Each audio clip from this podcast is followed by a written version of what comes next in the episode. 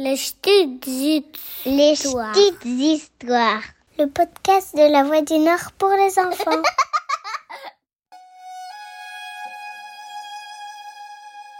Bienvenue au royaume des contes et des légendes fascinantes du Nord-Pas-de-Calais. Dans ce podcast, on te raconte les histoires de ces personnages et de ces lieux qui nous font voyager dans un monde magique et merveilleux. Un podcast inspiré du livre de Christine Dutoit, Contes et légendes du Nord-Pas-de-Calais, paru aux éditions Sutton et distribué par La Voix du Nord. Je m'appelle Elodie et aujourd'hui je vais te raconter la légende des enfants cygnes.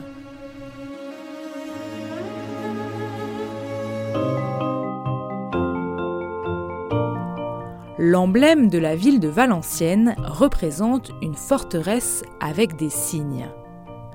Ces oiseaux sont souvent représentés deux par deux, reliés par une chaîne en or. Et je vais te raconter pourquoi.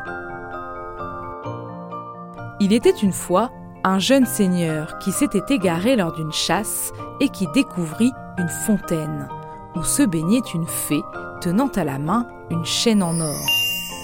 Un objet magique qui lui aurait permis de s'enfuir. Sauf que le seigneur lui prit sa chaîne et décida de l'épouser. Une fois mariés, la fée dit au seigneur qu'ils auraient sept enfants six fils et une fille.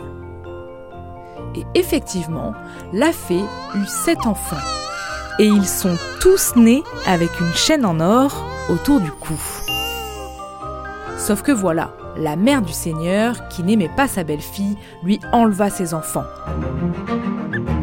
Et les fit remplacer par sept chiots.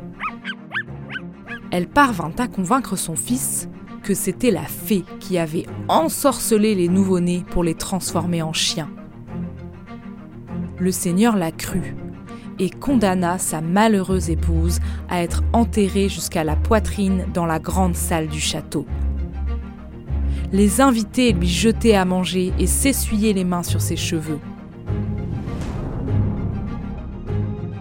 De son côté, la mauvaise belle-mère tenta de se débarrasser des enfants en ordonnant à un serviteur de les tuer. Heureusement, pris de pitié, l'homme les confia à un ermite qui les éleva dans la forêt au lait de biche.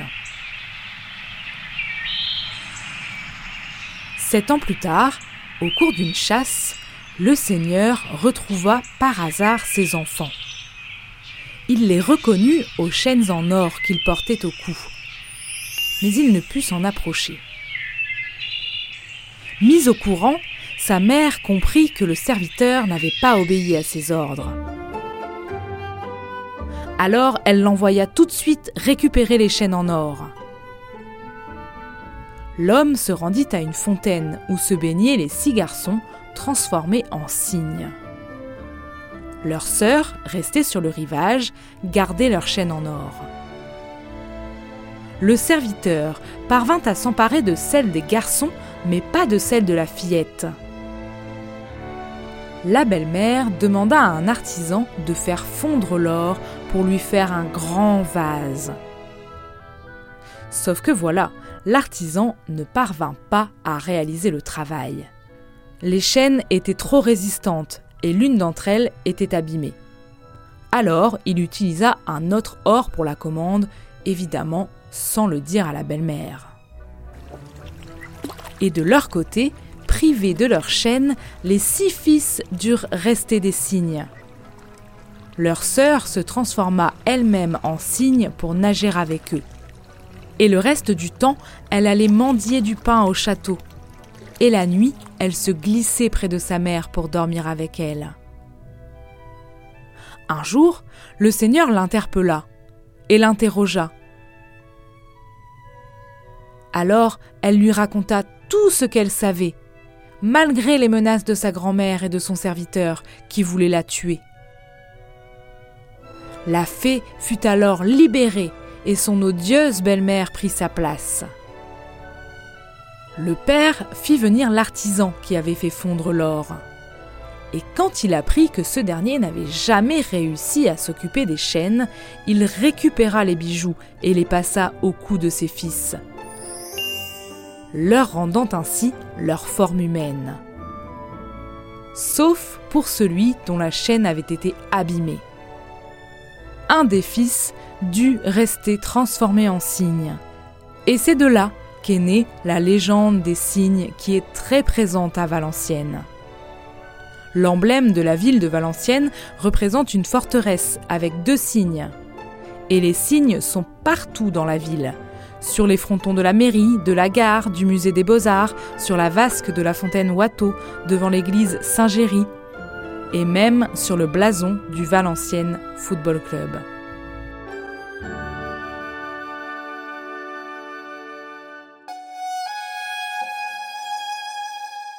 Si tu as aimé cette histoire, écoute-en d'autres sur notre site ou sur ta plateforme d'écoute préférée. Et retrouve le livre Contes et légendes du Nord-Pas-de-Calais paru aux éditions Sutton chez ton marchand de journaux ou sur le site édition au pluriel.lavoie-du-nord.fr. Les petites histoires, c'est le podcast de La Voix du Nord pour les enfants à retrouver pendant toutes les vacances scolaires.